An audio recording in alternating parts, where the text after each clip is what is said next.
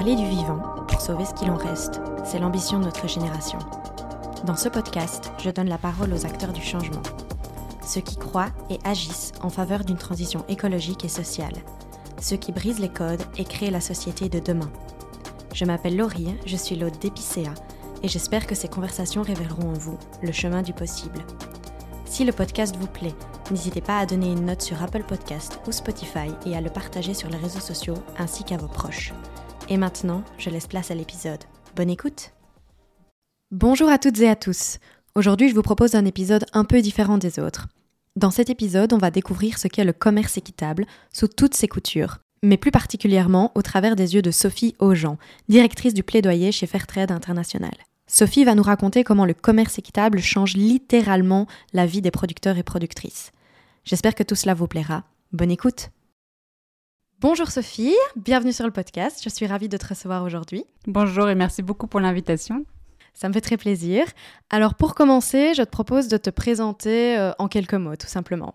Oui, donc euh, je m'appelle Sophie, euh, je suis directrice du plaidoyer mondial à Fairtrade International.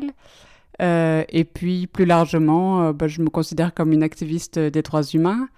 Euh, j'ai travaillé dans plein d'ONG différentes, euh, voilà, dans plein de secteurs différents. Et là, ça fait six mois que je travaille pour faire Trade International. Waouh, déjà. Alors, on va faire un tout petit peu marche arrière parce que tu viens de me dire que tu avais bossé pour différentes ONG. Euh, quelles, quelles étaient ces ONG et aussi pourquoi avoir finalement choisi Fairtrade pour travailler maintenant? Alors, euh, en fait, euh, ma toute première cause, c'était sur euh, les sans-papiers quand j'étais étudiante en France. puis après, je suis partie vivre en Tunisie pour faire une année un peu genre Erasmus. Et là, bah, le fait de vivre dans une dictature, j'ai commencé à plus m'intéresser vraiment aux droits humains purs. et donc après, j'ai étudié, j'ai fait un master en droits de l'homme. Et après, j'ai bossé bénévolement pendant 13 ans pour Amnesty International Belgique sur les droits humains en Tunisie, en Syrie et au Liban. Et puis, parallèlement, euh, ça a été compliqué de trouver du boulot dans des ONG. Euh, mais finalement, j'y suis arrivée après plusieurs autres expériences. Et euh, j'ai bossé pendant sept ans sur les droits des personnes LGBTI. Après, j'ai bossé pendant quatre ans sur l'accès à l'eau, l'hygiène et l'assainissement dans les pays en voie de développement. Et puis voilà, là, ça fait six mois que je suis à Fairtrade. Et du coup, euh, pourquoi faire traite? Pour continuer ta lancée de droits humains, j'imagine. Ouais, alors euh, en fait, euh, vraiment à faire trade, ce que je trouve super intéressant, c'est que ça permet de travailler sur plein de sujets différents, que ce soit les questions de genre, les questions de changement climatique, de système alimentaire. et aussi, ce que j'aime bien, c'est que dans mon boulot précédent, je travaillais vraiment pour, euh, sur les, les questions d'aide au développement, en fait. Ce que je trouvais des fois un peu frustrant, c'était tout le temps d'être en train de quémander euh, plus de plus d'argent, en fait, pour euh, des fournitures en eau potable, assainissement, etc. Et là, ce que je trouve vraiment bon, excitant, en fait, avec Fairtrade, c'est l'idée qu'en fait, on demande pas... enfin, on demande pas que euh, de l'aide au développement. On demande que les gens puissent vivre de leur boulot, en fait. Euh, et bah voilà, ça c'est, enfin voilà, je trouve ça beaucoup plus euh, enthousiasmant en fait. et puis c'est aussi tout cet aspect des systèmes alimentaires en fait où c'était quelque chose qui m'intéressait depuis longtemps, où je me disais il y a quelque chose qui fonctionne pas en fait dans notre système. Euh, donc ça, ça m'intéressait aussi beaucoup. Et puis voilà, encore une fois, vraiment, c'est ce, mix de plein de sujets euh, dont on parle beaucoup en ce moment et de se dire, eh ben voilà, le commerce équitable a vraiment une contribution à donner à tous ces sujets sur l'égalité des genres, le climat, l'agriculture, euh, toutes les questions de durabilité, droits humains, droits des enfants. Enfin, c'est plein de thèmes sur lesquels on travaille, mais ensemble, en fait, on les articule vraiment ensemble et c'est ça, c'est ça qui m'a donné envie. Je comprends tout à fait. Euh, tu dis justement que donc euh, Fairtrade travaille évidemment sur le commerce équitable, mais est-ce que tu peux euh, me définir en, quelques mots quelle est la, genèse de, de Fairtrade, pourquoi c'est né et bah, ce que fait Fairtrade de manière générale?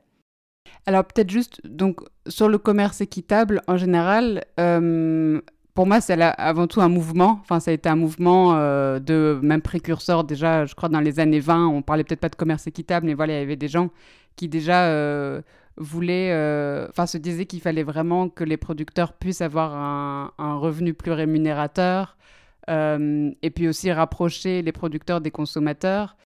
Enfin, moi, ce que j'aime bien, c'est cette idée que vraiment, puisque le commerce vraiment euh, dirige le monde, si on change la manière de laquelle on fait du commerce, on peut vraiment changer le monde. Alors bon, comme ça, euh, ça a l'air euh, très facile, très présomptueux, mais en fait, je trouve que c'est vraiment ça l'idée en fait, c'est de donner aux moyens aux, aux, producteurs de vivre de leur travail en fait, et, et, aussi je trouve qu'en ce moment, il y a quand même une. Euh, les gens sont quand même plus intéressés de plus en plus de savoir euh, comment a été fait leur nourriture, euh, d'avoir plus de transparence, plus de traçabilité. Et ça, c'est vraiment ce que permet le, commerce, enfin le, commerce équitable et faire trade international en particulier, quoi. Waouh Faire trade international, du coup, qu'est-ce que qu'est-ce que ça fait concrètement? Voilà, je suis une productrice, euh, je viens vous voir, vous venez me voir, qu'est-ce que vous me proposez? Voilà, comment ça marche pour un, ben, bénéficiaire, on va dire, de faire trade international, un producteur ou une productrice? Alors, la manière de laquelle on est structuré, euh, on a trois réseaux de producteurs au niveau régional. Donc, il y en a un en Amérique latine, qui s'appelle CLAC un en Asie-Pacifique qui s'appelle NAP, que je suis allée visiter la semaine dernière, et euh, un en Afrique qui s'appelle Fairtrade Africa. Euh, je suis allée les voir au mois de février, donc pardon, ça c'est vraiment hyper chouette, je pourrais raconter plus tard. Euh, et, donc en fait, ces réseaux de producteurs rassemblent alors des réseaux qui sont soit par produit, soit par pays. Donc voilà, typiquement, on travaille, on peut avoir des des réseaux, je ne sais pas, sur la banane, le café, le cacao, etc., ou des réseaux par pays, qui eux-mêmes rassemblent des organisations de producteurs. Euh, et donc, en fait, c'est ça l'échelon qui nous intéresse vraiment, c'est les organisations de producteurs.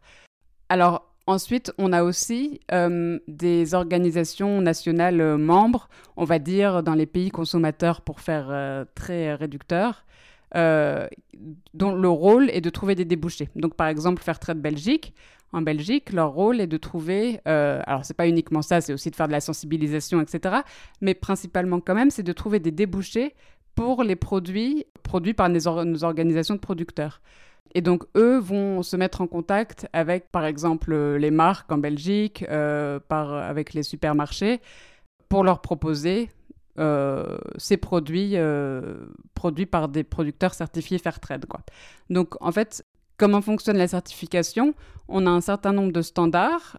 Et donc, on a en gros trois catégories de standards euh, sur l'environnement, sur, euh, on va dire, les droits sociaux et économiques. Une fois que les organisations de producteurs sont certifiées Fairtrade, euh, ça prend quelques temps d'en arriver là, on a un organisme euh, d'audit qui s'appelle Flowcert qui va à chaque fois vérifier qu'il respecte bien les standards. Et à partir de ce moment-là, euh, nos organisations membres dans les pays consommateurs peuvent dire, ben voilà, on a telle organisation de producteurs qui fait du cacao au Ghana, et ils vont essayer de trouver des débouchés en Belgique, par exemple. Ok, super. Et donc, du coup, euh, qu'est-ce que ça change pour moi, euh, productrice euh, Je ne suis pas productrice, mais si je me mets dans la peau d'une productrice, qu'est-ce que ça change pour moi de rejoindre Fairtrade Qu'est-ce que vous allez faire pour, pour un producteur, une productrice? Alors, il va y avoir des, il va y avoir des avantages et puis il y avoir des choses aussi que je ne vais pas appeler des inconvénients, mais qui sont un peu plus compliquées évidemment parce que vu que vont être certifiés, ça veut dire qu'ils vont devoir changer certaines choses dans leur pratique. Donc, par exemple, je ne sais pas si on prend euh, euh, sur l'environnement, ils vont devoir euh, faire plus attention à leur usage de l'eau, mieux faire attention à l'usage des pesticides. protéger l'utilisation des sols. ça veut dire aussi, par exemple, peut-être qu'ils vont devoir adopter une, politique sur l'égalité des genres, sur le, harcèlement sexuel. Euh, maintenant, de plus en plus, il va, on parle beaucoup de devoir de vigilance en termes de droits humains, environnement. Donc, ça veut dire aussi respecter des, standards dans ce domaine, sur la déforestation. Bref, il y a aussi des responsabilités qui vont avec. Bien sûr. Et ça, on en est très conscient parce qu'on sait que pour les producteurs, c'est loin d'être facile, surtout pour des gens qui sont déjà toujours à la limite du seuil de pauvreté. Et ça, il faut vraiment en être bien conscient. Euh, ce qu'on demande aux producteurs, euh, c'est pas évident. Et donc, du coup, c'est d'autant plus important en fait, j'ai envie de dire pour les consommateurs de soutenir ces efforts en, achetant Fairtrade parce que c'est vraiment beaucoup d'efforts qui sont mis en place. Mais donc voilà, ils font ces efforts, ils sont certifiés. Qu'est-ce que ça veut dire de l'autre côté? Qu'est-ce qu'ils reçoivent? Il y a tous, comme j'ai expliqué, cette recherche de débouchés pour leurs produits. donc voilà, ce qu'ils reçoivent, c'est un accès au marché. Et par ailleurs, euh, dans plein de domaines, euh, des formations. Donc notamment là, par exemple, euh, on vient d'adopter une politique avant la fin de l'année dernière sur l'agriculture durable qu'on va mettre en œuvre dans les mois à venir. Et le principal angle de cette politique, c'est l'agroécologie. L'agroécologie, moi, je trouve que c'est voilà, c'est vraiment le futur, en fait, c'est l'avenir.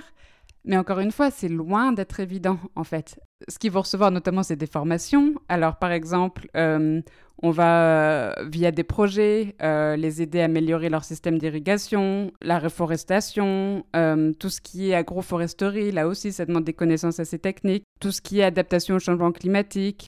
Enfin voilà, il y a plein de programmes qu'on va mettre en œuvre pour les aider à être à adopter des techniques de production plus durables. Mais après, ça va aussi plus loin que ça. Ça va être par exemple sur tout ce qui est genre, on a ce qu'on appelle Women's School of Leadership, et là, l'idée, c'est d'aider les femmes euh, à pouvoir euh, prendre plus de contrôle, notamment en, en, devenant plus expertes sur les questions de gestion, d'administration, parce que ça, c'est hyper important en fait. Euh, souvent, les femmes, elles n'ont pas accès à la propriété et de ça découle énormément d'obstacles. Quand tu dis les femmes, c'est les femmes productrices Les femmes agricultrices, oui. Tout à fait. Souvent, elles n'ont pas accès à la propriété, ce qui veut dire qu'après, elles ne peuvent pas vraiment être membres de coopératives, ce qui veut dire aussi qu'elles ne peuvent pas avoir accès au crédit, ce qui veut dire qu'elles peuvent, elles peuvent aussi pas non plus avoir accès aux formations. Euh, et donc, du coup, là, euh, on met en place plein de programmes pour vraiment faire en sorte que les femmes puissent euh, avoir plus de pouvoir, en fait. Euh, plus de pouvoir parce qu'elles auront plus de savoir sur tous ces aspects-là. Euh, donc voilà, c'est le plus important pour moi dans ce qu'on apporte. C'est euh, peut-être une chose que j'ai oubliée qui est hyper importante aussi, c'est le soutien euh, à des organisations de producteurs qui soient fortes, qui soient robustes, qui soient démocratiques et qui puissent peser aussi. ça, c'est sans doute un des éléments les plus importants dans notre impact, en fait. C'est le fait qu'on a des organisations de producteurs qui sont vraiment consolidées et qui puissent après euh, être en position de force dans les négociations. Et puis, alors en fait, le plus évident, c'est tout ce qui est le prix et la prime. En fait. J'allais, j'allais parler de ça, le salaire exactement. Ouais, donc c'est-à-dire qu'avec Fairtrade, il y a un prix minimum qui, s'il est euh, évidemment euh, plus bas que le cours du marché, bah, ça va être le cours du marché qui va s'appliquer. Euh, mais sinon, ça protège de la volatilité. Donc, s'il est plus haut, bah, c'est le prix minimum fair trade qui s'applique. Et donc, du coup, ça protège vraiment les producteurs. Ça leur donne un espèce de filet de sécurité. Donc, ça, c'est vraiment essentiel. L'autre aspect que les gens connaissent moins souvent, c'est la prime. ça, c'est un, un montant qui se rajoute, en fait, euh, et qui dépend euh, voilà, du volume de vente aussi par organisation de producteurs.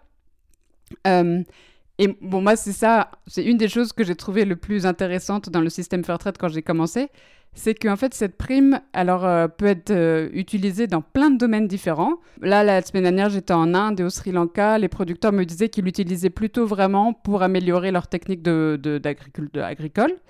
Euh, mais avant ça, j'avais été euh, au Kenya euh, voir par exemple des producteurs de fleurs, où là, j'ai eu vraiment la chance de pouvoir rencontrer ceux qui géraient justement l'utilisation de cette prime. Et donc j'ai pu voir vraiment un tableau où ils indiquaient tout ce qu'ils avaient prévu de dépenser pour l'année. Et là, ça allait dans plein de directions différentes. Par exemple, ils ont réussi à, à créer une école dans le, dans le village avec cette prime Fairtrade. Euh, il y avait des projets par rapport au VIH, euh, il y avait beaucoup de projets sur les droits des femmes. Euh, donc il y a vraiment un aspect aide au développement, mais ce qui me plaît, c'est que c'est vraiment décidé par les producteurs eux-mêmes. C'est eux qui décident de leurs priorités comme organisation de producteurs. Et donc, c'est des priorités qui vont être vraiment au plus près de leurs besoins à eux. Euh, et puis souvent, s'il y a un comité aussi de femmes dans l'organisation, elle va pouvoir influencer, les femmes vont pouvoir dire, bah en fait, c'est plutôt de ça dont on a besoin. Euh, donc voilà, moi c'est ça que je trouve le plus, euh, le plus attractif dans notre système, c'est vraiment, enfin c'est le prix évidemment, mais c'est aussi ce système de primes qui permet de faire plein de choses différentes. Quoi. Est-ce que vous voyez un, avant-après pour les producteurs et les productrices avant qu'ils rejoignent euh, Fairtrade et après Enfin, j'imagine ils ont plus de possibilités financières et ils, ont, voilà, ils sont moins précaires.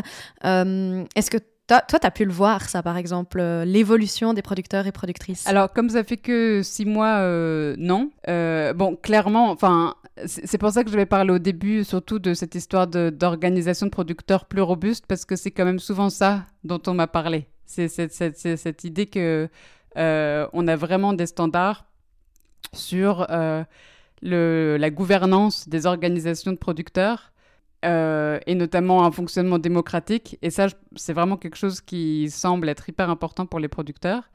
Après, moi, ce que j'ai vu, c'est notamment en Afrique comment la prime avait été utilisée. Et là, c'est clair qu'il y a un avant-après. Enfin, moi, je me souviens très bien. J'ai, à un moment, on a croisé un, monsieur dont la fille avait pu faire des études de médecine parce qu'elle avait été à l'école qui avait été construite avec grâce à la prime Fairtrade. Et ça, ça m'a vraiment marqué parce que je me suis dit ah oui bon bah l'impact euh, il, est là quoi. Et puis évidemment après il y a tout le reste vraiment sur l'aspect euh, euh, des techniques agricoles qui soient plus respectueuses de l'environnement. et ça, ça a après aussi un impact en termes de changement climatique parce que déforestation veut dire aussi moins de capture de CO2, etc. Donc voilà, l'impact il est là. Après, très honnêtement, euh, pour que ça continue, il faut vraiment euh, que euh, la consommation de, de, de produits Fairtrade continue. Et c'est vrai qu'il y a un léger, disons qu'il y a un léger tassement, je pense, depuis le Covid.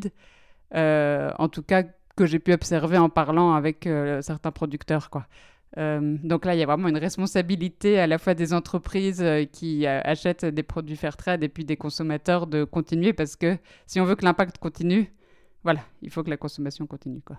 Et en termes de volume, du coup, est-ce que vous leur permettez, euh, est-ce que Fairtrade permet aux producteurs et aux productrices d'avoir euh, une vente euh, plus ou moins constante ou d'être sûr de pouvoir écouler leur stock Ça, c'est quelque chose pour lequel vous les accompagnez également? On les accompagne, mais encore une fois, ça dépend vraiment de nos partenaires commerciaux. Voilà, clairement, imaginons, je ne sais pas, là, les producteurs de, de fleurs ou peut-être on va dire de thé, ils vont pas, ils vont pas vendre 100%. Alors, 100% de leur production sera certifiée Fairtrade, mais ils vont pas vendre 100% en termes Fairtrade. Ils vont vendre aussi une grande partie en termes conventionnels. Pourquoi ça? Bah Parce qu'il faut leur trouver les débouchés. ça veut dire qu'ils sont pas capables, enfin je veux dire qu'il n'y a pas assez d'acheteurs pour vendre 100% Fairtrade. Ok. Oui, et c'est pour ça que je, encore une fois, que je fais cet appel vraiment euh, à consommer Fairtrade, parce que c'est ça qui permet euh, à des producteurs qui, eux, dont, qui prennent la responsabilité de faire des efforts, de mettre des choses en œuvre pour respecter les standards, pour que toute leur production soit 100% en fair trade. Ça veut dire qu'ils auront payé un juste prix euh, à tous les producteurs, euh, ils auront mis des choses, encore une fois, en termes environnementaux, de droits humains, etc. Mais ils vont pas vendre 100% de leur production en termes de en termes fair trade. Ils vont vendre une, grande partie en termes conventionnels. Et si on progresse là-dessus, l'impact est, est, bien plus grand parce qu'évidemment, leur prime dépend de ce qu'ils auront vendu en termes fair trade, pas de ce qu'ils auront produit en termes fair trade. J'ai fait un épisode sur l'alimentation durable euh, avec Delphine de Sauvage et on, en parlait justement du fait que depuis le Covid, euh, les gens, euh, enfin la société de manière générale, a vraiment réduit ses dépenses au niveau du, de l'alimentation au profit plutôt de, des loisirs, de l'amusement parce que parce qu'ils en ont été privés pendant, pendant les années Covid. Et, et, ça, du coup, bah, je trouve ça dramatique en fait que, que maintenant l'alimentation soit un poste, dans lequel on, tape dès dès qu'on veut euh, ben voilà avoir un plus grand pouvoir d'achat sur d'autres postes. Ça montre aussi bien qu'on est dans euh, que les gens deviennent de plus en plus précaires. Mais euh, mais je pense que des associations comme Fairtrade en effet ont un rôle à jouer par rapport à la sensibilisation. Et ça c'est des choses que vous mettez en place aussi d'expliquer aux gens pourquoi c'est c'est important en fait de, de consommer Fairtrade même pour leur santé parce que souvent c'est des produits pour lesquels il y a eu beaucoup plus d'efforts en en termes de pesticides etc d'utilisation des sols. Donc même pour leur santé, ça, ça a de l'intérêt. C'est quelque chose que vous faites aussi, ça, mettre en avant euh, les bienfaits de la consommation fair trade. Oui, complètement. Euh, en, février, en fait, il y avait un, mois où euh, en fait, c'était une campagne qui avait été faite par Max Avelar Suisse, où justement ils essayaient de faire un espèce d'un peu de concours de celui qui avait qui allait avoir un comportement de consommateur le plus fair trade avec des idées de recettes, etc. Enfin euh, donc ça, c'était un peu ludique, mais ça faisait partie de, ça. En fait, là, dans ce que tu dis, tu soulèves en fait plein de points qui sont hyper importants. Euh, moi, je ne sais pas si c'est seulement depuis le Covid, et je crois qu'en général, je ne sais pas si c'est depuis l'ère industrielle, etc., mais où, en effet, je pense que la part de ce qu'on consomme pour l'alimentation euh, s'est énormément réduite. Et donc, du coup, évidemment, c'est problématique parce que ça veut dire que c'est ça qui permet aussi la course euh, aux prix les plus bas, euh, notamment dans le secteur de la banane. Euh, et c'est ça qui met énormément de pression sur les producteurs et qui fait notamment que parfois, ils vont pas pouvoir non seulement survivre, mais, mais, du point de vue de ce qui peut être de l'intérêt de nous, consommateurs et citoyens, ils vont pas non plus pouvoir avoir des pratiques agricoles durables. Quoi. Enfin, je veux dire, la déforestation dans le, secteur du, cacao, c'est typiquement parce qu'en en fait, euh, ils, n'ont pas d'autre choix euh, que de faire de la déforestation pour permettre euh, d'avoir des rendements plus productifs et de pouvoir avoir des revenus qui leur permettent de survivre. donc du coup, voilà, c'est vraiment hyper important d'avoir conscience en fait que il suffit pas de manifester contre le climat et le changement climatique, etc. en tant que consommateur, en tant que citoyen, on a vraiment un, rôle à jouer. Peut-être l'autre chose aussi sur l'inflation. Euh, bon, d'abord, je pense que vraiment l'idée de faire trade, c'est certainement pas euh, d'être un truc de niche euh, bobo qu'on trouve que dans certains endroits et qui coûte une blinde. l'idée, c'est quand même vraiment d'être, de proposer des produits qui soient accessibles. Nous, on n'a pas de, pas de levier par rapport au prix final du produit en fait. la seule chose qu'on fixe, c'est ce prix minimum fair trade qui en fait va être payé par le premier acheteur à nos producteurs. Mais donc après, euh, si les entreprises se font une grosse marge ou etc. Euh, je sais, enfin, je, voudrais vraiment pas du tout donner de leçons aux consommateurs parce que je sais qu'il y a aussi beaucoup de précarité euh, en Belgique, en, Europe, et que c'est pas du tout si facile de, d'utiliser son pouvoir d'achat à sa guise. Mais juste d'avoir une petite pensée pour les producteurs qui en fait, eux aussi, sont vraiment victimes de l'inflation en ce moment parce que tous leurs coûts de production augmentent. Euh, ils sont victimes en premier lieu du changement climatique. Euh, et donc, du coup, à faire trade, on met encore plus en œuvre plusieurs choses en ce moment pour les aider à avoir, euh, à, pas être frappés trop fort, notamment tout ce qui est diversification des revenus. Donc, les inciter euh, à produire d'autres cultures qui vont euh, voilà, leur donner un, revenu d'appoint. Euh, et puis tout ce qui est valeur ajoutée en fait. Et alors moi ce que j'ai trouvé hyper intéressant, la semaine dernière j'étais au Sri Lanka et j'ai rencontré des producteurs de noix de coco qui ont réussi à avoir une usine de transformation de leurs produits, y compris de packaging, et qui arrivent même maintenant à vendre dans les supermarchés au Sri Lanka. En direct Ouais. Et en fait, ça, ce que ça veut dire, ça veut dire qu'ils ont beaucoup plus de contrôle sur le prix, beaucoup plus que euh, des cacaoculteurs qui vendraient euh, des fèves brutes. Euh, et qui du coup ont très peu de contrôle en fait sur, sur la valeur ajoutée, sur le prix final.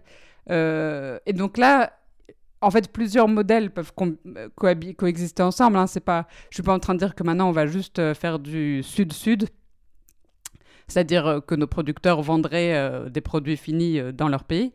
Plusieurs modèles peuvent coexister, mais ce que j'ai trouvé chouette, c'est que oui, ça veut dire que eux ont quand même plus de contrôle et, et on est quand même, enfin d'un point de vue décolonisation, etc., on est quand même dans une relation du coup très différente, je trouve.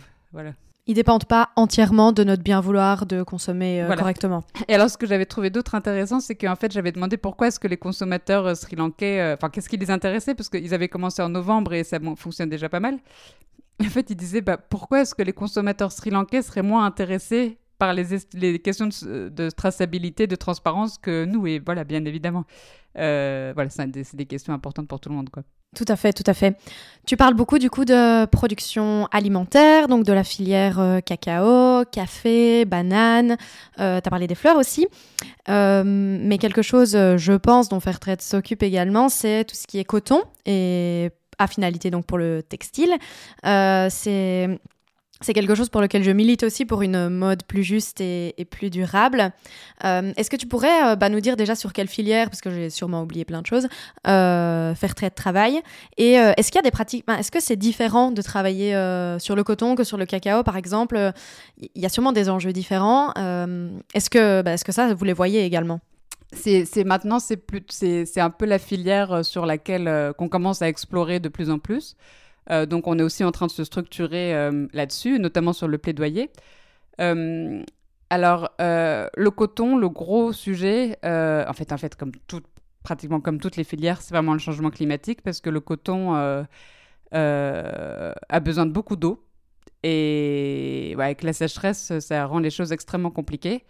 L'autre enjeu, c'est que c'est une culture qui est très polluante Alors, il y a aussi une grande. Euh, c'est un, secteur assez féminin euh, et où il y a encore énormément de pauvreté. Alors, ça, c'est sur le coton. Sur le textile, euh, donc on a aussi des, standards spécifiques pour le textile. En fait, on a des standards spécifiques pour chaque produit, en plus de nos standards. Enfin voilà, pour chaque produit, on a des, standards. et pour le textile, euh, l'enjeu principal, c'est vraiment euh, le fait que les salaires sont extrêmement faibles. Euh, et les conditions de travail restent très compliquées. Il y a eu l'effondrement du Rana Plaza au Bangladesh il y a 10 ans, mais c'est pas que les choses ont drastiquement changé. Il y avait cette semaine un événement au Parlement européen là-dessus, en fait, qui était, c'était intéressant, c'était en même temps qu'un vote au Parlement européen sur le devoir de vigilance, qui en fait peut vraiment contribuer à améliorer les choses. Et il y avait, il y avait notamment le témoignage d'une travailleuse dans le secteur textile euh, au Népal qui disait qu'en fait elle bossait de, l'aube jusqu'à minuit et qu'elle pouvait sentir les vapeurs euh, de produits toxiques qui émanaient euh, des vêtements qu'elle cousait. et qu'elle disait j'espère vraiment que les consommateurs un jour vont penser à toutes les souffrances que j'ai endurées pour, pour produire ces vêtements. Quoi. Ce qui, quand on y pense, c'est quand même hallucinant. Enfin, c'est des vêtements, quoi. C'est des vêtements, c'est ça, c'est pas de la nourriture, quoi. c'est des vêtements et il y a tellement de souffrance. Euh, J'avais entendu un autre témoignage où, pendant, en fait, le pire, ça a été pendant le Covid, où en fait, euh, il y a eu énormément euh, ce qu'on appelle des, des pratiques euh, commerciales injustes. et il y en a eu énormément pendant le Covid, c'est-à-dire des annulations de commandes à la dernière minute, des retards, des délais de paiement. Euh, et ça a vraiment encore plus euh, accentué les violations de droits humains dans le secteur. Et notamment, j'avais vu une étude de, au Cambodge où 20% des travailleurs dans le textile qui avaient été, sur lesquels il y avait une enquête avaient dit qu'ils avaient eu des épisodes où ils avaient faim, où ils ne pouvaient pas se nourrir. Et des travailleurs, hein, je ne parle pas de gens, voilà, je parle de travailleurs euh, qui travaillaient à bien plus que plein temps et qui avaient faim pendant cette période parce qu'il y avait eu des annulations de commandes, etc. Euh, parce qu'il est quand même, enfin, on parle vraiment de violation des droits humains les plus fondamentaux pour fabriquer des fringues. Et, donc, un truc que je voudrais juste dire, euh, vraiment, si tous les auditeurs pouvaient euh, signer, il y a en ce moment une... une pétition. Une pétition. En fait, c'est une initiative citoyenne européenne. Donc, c'est en fait, c'est beaucoup plus qu'une pétition parce que c'est un système vraiment officiel de l'Union européenne où, si on arrive à rassembler un million de signatures je crois, euh, de sept États membres différents, la Commission européenne est obligée d'envisager euh, de légiférer sur, sur, sur le sujet, euh, voilà, sur le sujet en cause. elle n'est pas obligée de légiférer, mais elle est obligée de l'envisager. Et donc, cette initiative citoyenne européenne qui s'appelle Good Clothes Fair, Fair Pay demande à l'Union européenne d'envisager une législation qui forcerait les entreprises via euh, le devoir de vigilance dans leur chaîne de valeur, à payer des revenus vitaux, euh, des salaires vitaux aux, travailleurs dans le domaine du textile. Quoi. Et donc ça, c'est vraiment un moyen euh, hyper concret de solutionner ce genre de, de problème. Quoi. Donc voilà, ça, c'est vraiment une chose très facile à faire pour les auditeurs qui sont citoyens européens. Tout à fait, oui. Vous pouvez la retrouver sur goodclothesfairpay.eu et, euh, et la signer tout simplement. Ça fait déjà une demi-heure qu'on discute. Du coup, euh, j'ai une dernière question euh, pour toi, Sophie.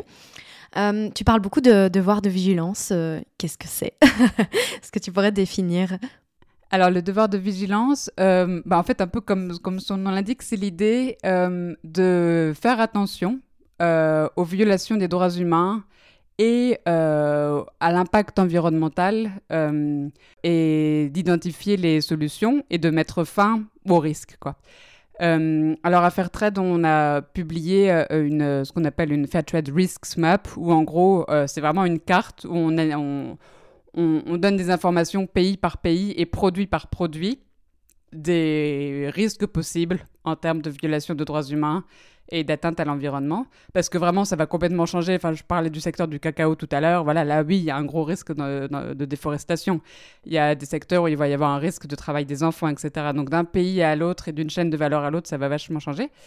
Euh, et ce qu'on demande principalement, c'est vraiment euh, que via cette directive sur le devoir de vigilance, les entreprises euh, soient obligées, encore une fois, de payer un, revenu vital parce qu'en fait, on sait que tant que les gens n'ont pas accès à un revenu vital, tant qu'il n'y a pas de durabilité sociale, il ne peut pas y avoir non plus de respect de droits humains et de durabilité environnementale. Donc le cœur pour nous du sujet sur le devoir de vigilance, c'est vraiment ces, questions de revenu vital et aussi d'avoir des pratiques d'achat responsables et, de parler à ses fournisseurs. De, En fait, c'est la base du commerce équitable, c'est que les, entreprises et les consommateurs et les producteurs soient beaucoup plus en contact, beaucoup plus connectés pour vraiment, encore une fois, permettre euh, beaucoup plus de durabilité dans tous les sens du terme.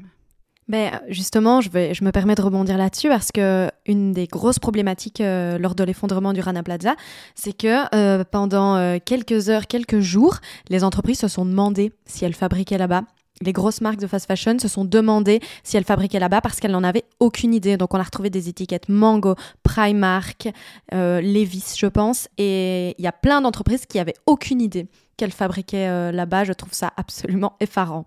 Non, non c'est hallucinant. Et c'est, enfin, pour moi, c'est ça tout l'intérêt en fait du commerce équitable.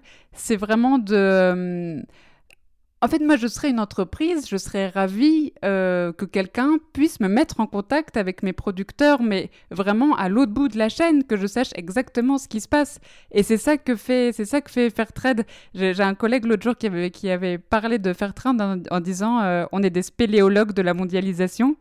Et en fait, j'ai trouvé cette expression géniale parce que c'est exactement ça, en fait. C'est faire ce lien, euh, donner ces informations, cette traçabilité pour que les entreprises, les consommateurs sachent exactement d'où viennent euh, leurs produits, que ce soit du textile ou de, ou de, l'alimentation. Eh c'est une bien belle, noble cause en tout cas. Merci beaucoup Sophie d'être venue sur le podcast et euh, à bientôt. À bientôt, merci beaucoup.